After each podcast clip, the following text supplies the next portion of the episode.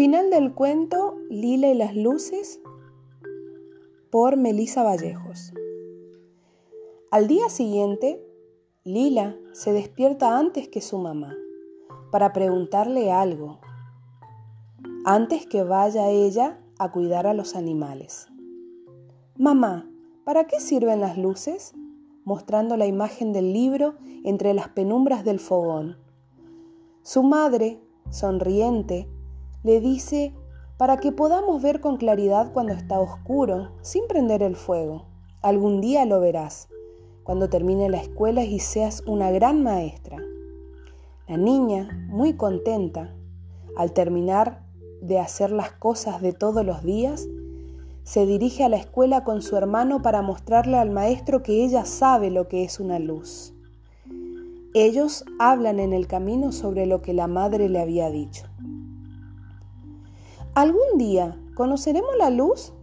Estoy segura que sí, responde Lila, y la voy a mirar para contarle a nuestro hermano lo que es. Pasaron los años hasta que Lila y su hermano terminaron la escuela. Su madre, con la esperanza de dar un futuro mejor para ellos, deciden ir al pueblo, vendiendo un pedazo de tierra y algunos animales, y poder así comprar una casita y que sus hijos sigan estudiando. Su nueva casa tenía luz. Lila no podía creer lo que estaba viviendo. Al principio fue difícil, después la madre consiguió trabajo y siempre repetía que ellos iban a hacer lo que ella no tuvo la posibilidad de ser. Lila era una señorita y su hermano más chico ya iba a comenzar la escuela. Entusiasmada, día a día ayudaba con sus tareas. Ella enseñaba, porque ella quería ser maestra.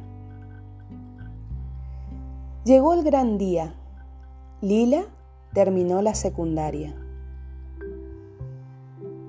Ella le dice a su madre que quiere seguir estudiando, seguir estudiando para ser una gran maestra. Con todo el esfuerzo del mundo, la madre envía a la ciudad un mundo completamente nuevo y desconocido, donde era verdad. Las luces de los autos también servían para no chocarnos. Lila valoró el esfuerzo de su madre que culminó sus, estudios en un tiempo correspondiente, volviendo a su casa, volviendo a su pueblo, para devolver lo mucho que su madre le había dado. Consiguió trabajo en el mismo lugar y pidió a su madre que quede en su casa y que descanse, disfrutando todo lo que había ganado.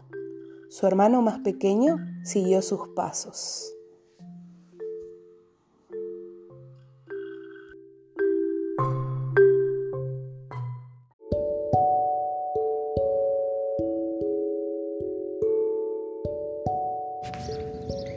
Cuando nos sentimos tristes, el viento aumenta de volumen y sentimos su presencia. El alrededor se torna de colores intensos, capaz de perpetuarse por ti para siempre y en ti.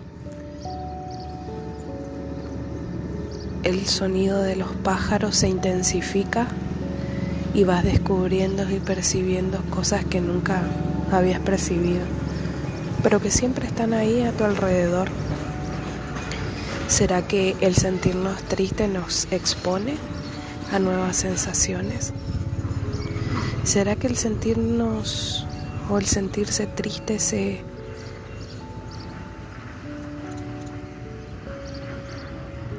el sentirse triste el sentirse triste es una cualidad que te hace vivo.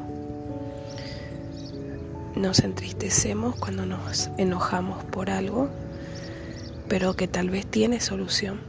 Pero la tristeza al límite es una sensación que no se puede reemplazar.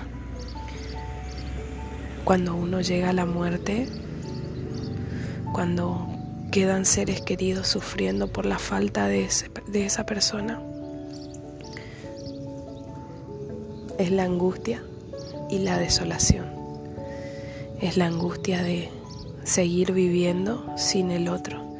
Es la angustia de seguir viviendo sabiendo que te va a faltar. Pero también es la resignación saber que algún día podemos volver a encontrarnos en ese mundo que según dicen es el perfecto. ¿Será que existe?